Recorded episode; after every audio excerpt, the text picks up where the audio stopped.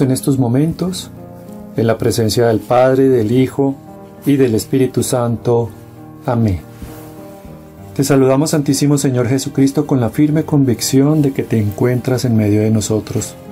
Te queremos pedir por cada uno de nuestros oyentes especialmente, aquellos que se sienten tristes, solos, desamparados, aquellos que están privados de la libertad en alguna montaña o en alguna cárcel. Te queremos pedir por los que están enfermos, en una UCI, en sus camas, en sus habitaciones particulares, cuidados por el entorno familiar. En definitiva, te queremos pedir por cada una de las personas que están pasando por alguna crisis específica. Te pedimos que pases tu mano sanadora, que pongas una gota de tu sangre en cada uno de ellos para que sientan el alivio, el consuelo y la restauración de sus vidas. A ti, Santísima Madre del Cielo, te queremos pedir que infundas la gracia de la llama de amor de tu inmaculado corazón en cada uno de nuestros corazones. Siempre sé tú nuestra Madre, modelo y maestra. Tómanos siempre de tu mano para algún día reposar en los brazos paternales de Dios. Y a nuestros ángeles custodios les suplicamos que alcancen para cada uno de nosotros las santas inspiraciones del Espíritu Santo. Y les pedimos que nos animen, nos motiven todos los días para ponerlas por obra en el cumplimiento fiel de la voluntad de Dios. A ti, Santísimo Señor Jesucristo, el honor y la alabanza por los siglos de los siglos. Amén.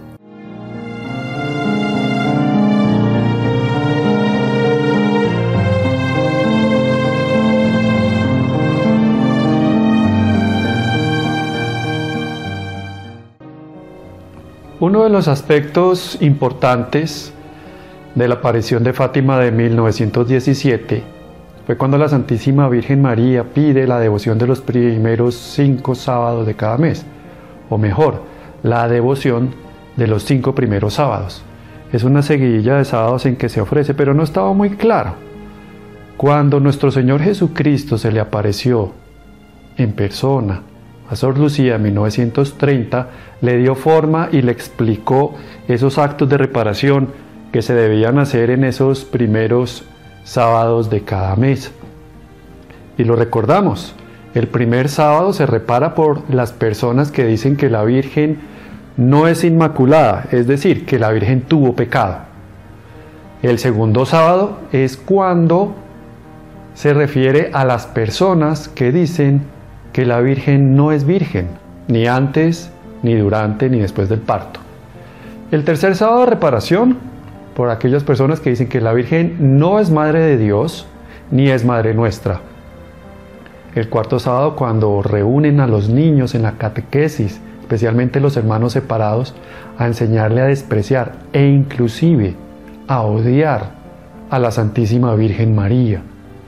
Y el quinto sábado reparación y el último, y bueno, estamos seguros que hay muchas más ofensas al Inmaculado Corazón de María, es lo que se refiere a sus imágenes sagradas, a las ofensas, a los ultrajes, a las blasfemias, al maltrato contra sus imágenes sagradas.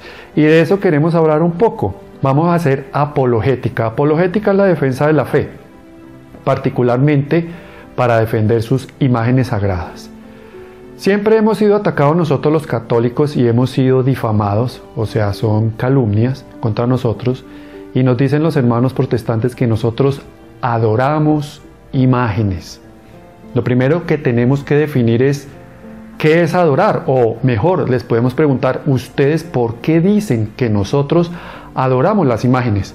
Y ellos directamente se va porque las personas van a las iglesias donde las imágenes les prenden velas, las tocan, las besan y se arrodillan delante de ellas. Entonces uno les puede devolver la pregunta. Entonces, ¿qué es adorar? Entonces ellos están diciendo que nosotros las estamos adorando de esa forma y podemos preguntar algo similar, pero suena diferente. ¿Qué es adorar? Entonces ellos dicen, pues adorar es eso mismo que ustedes hacen que ustedes tocan, besan, le prenden velas y se arrodillan frente a las imágenes. Entonces uno les dice, ¿ustedes adoran a Dios? Claro, nosotros adoramos solamente a Dios. Entonces podemos preguntarles, en esta seguidilla como de, de cuestionario, ¿usted ha besado a Dios? No, claro que no. ¿Usted ha tocado a Dios? Obvio, no lo he tocado. Entonces, si usted dice que adorar es tocar y besar, usted nunca ha adorado a Dios. Porque eso hace parte de la adoración. Y dice, no, no, no, pues adorar es amar, amar a Dios con todo el corazón. O sea que usted adora a su esposa porque usted la ama. No, claro que yo no adoro a, mi esposa, yo solo adoro a Dios. Entonces vamos haciéndole como una especie de cuestionario que los vamos llevando a que ellos nos cuestionen a nosotros. Bueno, entonces dígame usted qué es adorar. Y adorar pues directamente ya tenemos que ir al libro del Éxodo en el capítulo 32, versículo 20, el primero en adelante. Y es la cena de Aarón. Recordemos que Aarón se quedó con el pueblo mientras Moisés subió al monte. Y Moisés no bajaba y no bajaba. Y ya las personas nerviosas le dijeron a Aarón, haznos unos dioses para adorarlo. Para postrarnos delante de él, si se quiere, estoy parafraseando. Y Aarón, pues ante el nerviosismo, porque todo el mundo le estaba haciendo una presión de grupo muy grande, empezó a recolectar los areticos que tenían las personas, las mujeres, los niños, areticos de oro, las niñas. E hizo, los fundió, hizo una imagen, un becerro, lo terminó de labrar con el cincel. Hasta ahí no hay adoración, simplemente hizo una imagen. Y después el pueblo, cuando se las mostró, Aarón le dijo, este es su Dios. Todos se postraron y adoraron, idolatraron a ese becerro de oro. Ahí es cuando vino el pecado. Eso es adorar. Adorar es reconocer a algo o a alguien como Dios. O sea, creer que algo o alguien es Dios. Eso es adorar. Entonces, los hermanos separados siempre nos han dicho un versículo fuera de contexto como un pretexto. ¿Y cuál es ese versículo? El del Éxodo, en el capítulo 20, en el versículo 4. No te harás imagen ni escultura de lo que hay en el cielo, ni en la tierra, ni en las aguas debajo de la tierra. Punto. Y ahí paran. Y sí, eso suena literal y suena que nosotros como que estamos fallando en algo, porque por ejemplo ya que estamos hablando de la Virgen Peregrina de Fátima, pues es una escultura, es una imagen de la Virgen. Pero ellos no siguen más adelante. Y más adelante, palabras más, palabras menos, dice, para adorarla no harás imagen. Entonces ellos utilizan este versículo número cuarto, repito, del capítulo 20 del Éxodo, para hacer calumnias contra nosotros. Pero ¿qué pasaría si nosotros les decimos a ellos que en la Biblia hay más de 20 versículos en que nuestro Señor sí dice que hagamos imágenes. Y vamos a revisarlos. Pero antes de revisarlos, pues ya que estamos entrando en gastos, pues hagámonos una pregunta. ¿Quién fue el primero en hacer imágenes? Y no hizo ni una, ni dos, ni tres, sino cientos, miles, millones de imágenes. La respuesta es una sola. El primero en hacer imágenes fue Dios. ¿Acaso nosotros no reconocemos que cada uno somos imagen y semejanza de Dios y está consignado en las Sagradas Escrituras?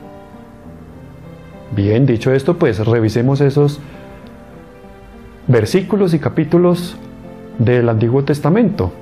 Y esos están consignados en el Éxodo, están consignados en números, en el libro de los reyes, en crónicas, está consignado también en el libro de Ezequiel y en el Nuevo Testamento está consignado en Hebreos. Miremos por ejemplo en el libro de los números, donde dice, lo parafraseo para no hacer muy larga la exposición diciendo el texto leído. Moisés es mi siervo, pero no es como los demás siervos yo hablo cara a cara con Él y Él es de toda mi confianza y Él ve mi imagen. Moisés veía la imagen de Dios, porque a Dios nadie lo ha visto. Y en el Antiguo Testamento el que veía a Dios moría. Entonces Dios se manifestaba a Moisés a través de imágenes. Por ejemplo, la zarza ardiente. La zarza ardiente a fuego que no se consume no es Dios, es una imagen de Dios. ¿Y por qué una zarza ardiente a fuego que no se consume? Porque el amor de Dios no consume a la persona, pero tampoco se apaga porque es constante el amor de Dios por las personas. El amor de Dios no se da en muestras gratis, se da plenamente. Y esa zarza ardiente que se le presenta a Jesús y le habla, es la imagen que representa a Dios. Y miren cómo Jesús le dice, descálzate porque estás pisando suelo sagrado. Y estaba pisando un suelo que tenía la imagen de Dios en una zarza. Y nosotros meditemos en este momento, cuando pisamos los templos sagrados y reconocemos la presencia eucarística real y verdadera de Jesús. O sea, ya no es una imagen, es su presencia real. Y no tenemos reverencia. Y Moisés se descalzaba porque estaba pisando suelo santo. Los templos sagrados son tierra santa también. Cierro este paréntesis. Miremos entonces en el Éxodo cómo Jesús manda hacer en el propiciatorio unos querubines de oro macizo y los pone en la parte más importante, a un extremo y el otro del propiciatorio, de la parte más sagrada del templo, ahí donde estaba el arca de la alianza, que contenía las tablas de la ley, el maná y la vara de Aarón. Y las manda a construir directamente Dios, y así lo hace Moisés, en el templo, en la parte más importante. Luego más, más adelante manda a hacer unos tapices, 10, y dice inclusive la tela de lino fino, de púrpura carmesí, hasta el color, y que pusiera en el templo cinco de un lado y cinco del otro, como unas especies de, digámoslo, de via crucis, y son unos tapices que tienen querubines, son imágenes. Y si hacían las imágenes, ¿cómo van a ser imagen de lo que hay en el cielo? Y si es para reflexionar en este momento, ¿por qué tenían esas formas, con alas y demás? Si los ángeles son espíritus puros y el espíritu puro no tiene una imagen. Entonces, recordemos ya de Santo Tomás de Aquino cómo los, ángeles sí se pueden materializar tomando partículas del éter y materializándose. O por ejemplo, estoy recordando en el, libro de Tobías, que inclusive ese libro lo tienen las Biblias católicas, no las tienen las Biblias protestantes, como Tobías guía a, eh, es guiado por el arcángel San Rafael hacia Sara y también hace los negocios para devolver la fortuna perdida en bancarrota de su padre Tobit. Y era una persona que lo acompañó y al final se revela como el arcángel Rafael. Entonces, habían imágenes de los arcángeles en ese caso. Y lo que se mandó a construir en el templo, vuelvo y repito, eran unos querubines de oro macizo. Más adelante en el libro de los reyes, Dios manda a construir, a hacer unos querubines, pero de madera. Y le dice qué tipo de madera, no cualquier madera, era la madera de acebuche. La madera de acebuche es una especie de, óleo, de em, olivo, perdón, olivo silvestre, que crece en forma silvestre, y esa es la madera de acebuche. Con esa madera la mandó a construir. Inclusive da las medidas, que sean de 10 codos de altura, o sea, un codo más o menos es medio metro, o sea, unos 5 metros de altura, y que cada ala debe tener 5 codos de envergadura, o sea, con las alas eh, al lado y lado también son 10 metros, o sea, hasta las medidas, y mandó a construir dos, dos querubines de madera. Siguiendo también, revisando aleatoriamente pasajes del Antiguo Testamento, nos encontramos con el pasaje del libro de los números, cuando las serpientes venenosas picaban a los israelitas y morían. Y Dios manda a hacer, a construir una imagen. Los querubines es de lo que está en el cielo, ahora manda a construir imagen de lo que está en la tierra. ¿Qué? Serpientes. De bronce, una. Una serpiente de bronce manda a construir y le dice a Moisés que la eleve y quien la mire y haya sido picado por una serpiente venenosa quedará sano, quedará curado, se devolverá la salud. Quien la vea quedará sano. Obviamente la gente no empezó a decir, no, Moisés, tú no puedes hacer eso porque acuérdate que en el Éxodo, el capítulo 20, versículo 4, dice, no te harás imagen de lo que hay en el cielo, ni en la tierra, ni en las aguas debajo de la tierra. No, todo el mundo estaba feliz con esa imagen, la querían, porque cada vez que la miraban quedaban sanos. Y es prefigura de Jesús. ¿Por qué? Porque esa serpiente era igual a todas las demás, menos en el veneno del pecado antes traía la salud y la sanación. Lo mismo, Jesús es igual a todos nosotros, menos el veneno del pecado. Jesús no tiene pecado. Por eso cuando es elevado en la cruz dice el texto que atraerá hacia sí a todo el mundo. Y Él pagó por nosotros para poder resarcir la deuda que teníamos pendiente con el Padre y abrir el paraíso para el género humano nuevamente o sea, restablecer el plan original de Dios. También en el Antiguo Testamento tenemos imágenes, por ejemplo, la nube que los iba acompañando en el éxodo, en el desierto, que les cubría del sol, era la imagen de la presencia de Dios. O la columna de fuego que los iba guiando en la noche, también es imagen de la presencia de Dios.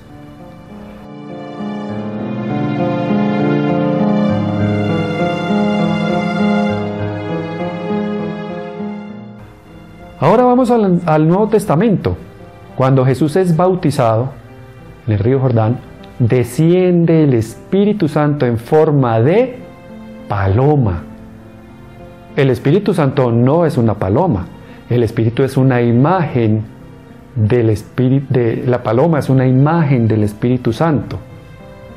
En Pentecostés, cuando descienden lenguas de fuego y cada uno podía hablar en una lengua diferente y todos entendían cada uno lo que estaban hablando en su propia lengua, o sea, lenguas extranjeras, podía entenderse porque cada uno hablaba en una lengua y se hacía entender. O sea, el Espíritu Santo no es una lengua, no es fuego. ¿Y por qué esa representación de la imagen del Espíritu Santo? Lengua porque el Espíritu Santo nos comunica. Y fuego por el amor de Dios, también abrazador, como lo recordábamos con la zarza ardiente presencia de Dios en el Antiguo Testamento. En el Apocalipsis todo está escrito en imágenes, todo. Una mujer, Apocalipsis 12, una mujer vestida de sol, con la luna bajo sus pies, coronada de dos estrellas, es una imagen de la Virgen, que entre otras cosas pues es la imagen de la Virgen de Guadalupe. Si nosotros vemos el cuadro de la Virgen de Guadalupe es Apocalipsis 12. Una mujer vestida de sol con la luna bajo sus pies, coronada de dos estrellas, porque como se descubrieron los que están en el grupo de estudios guadalupanos como Fernando Ojeda, por las constelaciones de la hora exacta de 1531, ese 12 de diciembre, más o menos 6 y 45 de la mañana, estaban las 12 estrellas en la constelación. Esa es la corona de la Virgen los jinetes del Apocalipsis, las copas, todos son imagen que representa a Jesús, a Dios. Todo está escrito en imagen. Felipe le pregunta a Jesús, Maestro, muéstranos al Padre. Y Jesús le dice, Felipe, ¿aún no me conoces? Quien me ve a mí, ve al Padre. Jesús es imagen del Padre. Claro que en el Antiguo Testamento no iban a hacer una imagen de Jesús porque Él no había venido. Claro que en el Antiguo Testamento no iban a hacer una imagen de la Santísima Virgen María porque no había venido, ni de San José. Hacían imagen de lo que era cercano para ellos. Por eso se ve y se entiende que tenían cierta relación, algunos privilegiados, con los ángeles. Pero Jesús vino. Inclusive tiene forma. Dice que eh, cuando lo aprendieron le mesaban la barba, se la jalaban, o sea, Jesús tenía barba y hay descripciones físicas. Se dice que eh, la Virgen concibió por obra y gracia del Espíritu Santo, quiere decir que la información genética de Jesús es la de la Virgen, como lo demuestran, por ejemplo, milagros eucarísticos como el del Anchano, donde el recuento cromosomal, o sea, de los cromosomas, solamente tiene 23, esa muestra de esa Eucaristía cualquier célula tiene 46 cromosomas, excepto las células sexuales como el óvulo y el espermatozoide. De resto, cualquier célula del cuerpo humano tiene 46 cromosomas. 23 de la mamá, 23 del papá. Y esa muestra tenía 23. ¿De quién? De la mamá de Jesús. O sea que Jesús era la Virgen con barba, si queremos decirlo así, en una forma un poquito como, como coloquial, porque la información de genética de Jesús era toda solamente de la Virgen. Entonces, por eso se hacen imágenes. Hay visiones de Jesús en revelaciones privadas y por eso hay dibujos, imágenes. Entonces, redondeando un poquito la idea, no está mal hacer imágenes. Lo que está mal es adorar las imágenes, postrarse delante de ellas y reconocer que una imagen es Dios. Con la Virgen Peregrina de Fátima, ¿qué ha sucedido? Sucede lo que ya se recomendó desde antiguo en el año 787, dictado en el concilio eh, de Nicea II, en el segundo, en el concilio de Nicea del año 787, cuando se recomienda el culto a las imágenes, no por lo que son, sino por lo que representan.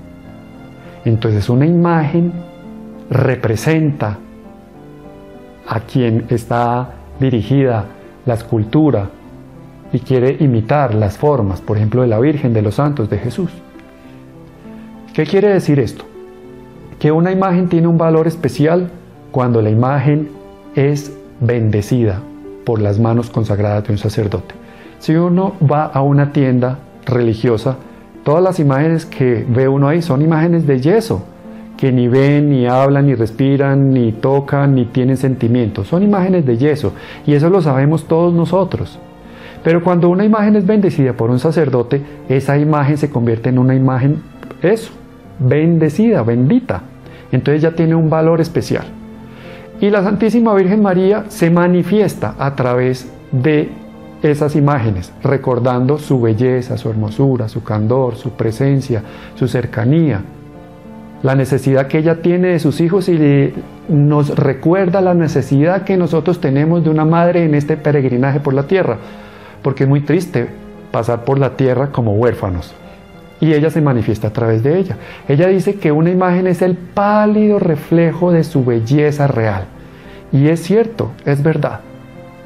La Iglesia Católica tiene tres cultos principales. El primero es el culto de la tría, que es el culto de adoración, que es exclusiva y excluyentemente para Dios, a la Santísima Trinidad. Culto de adoración.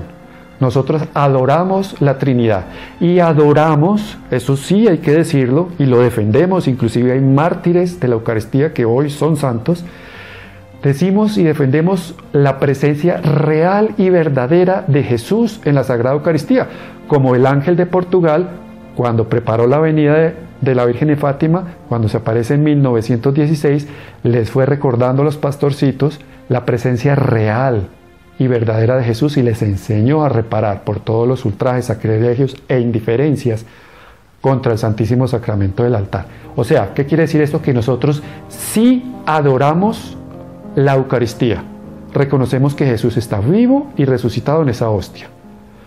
El otro culto es el culto de la dulía, que es un culto de veneración y se le da solamente a los santos.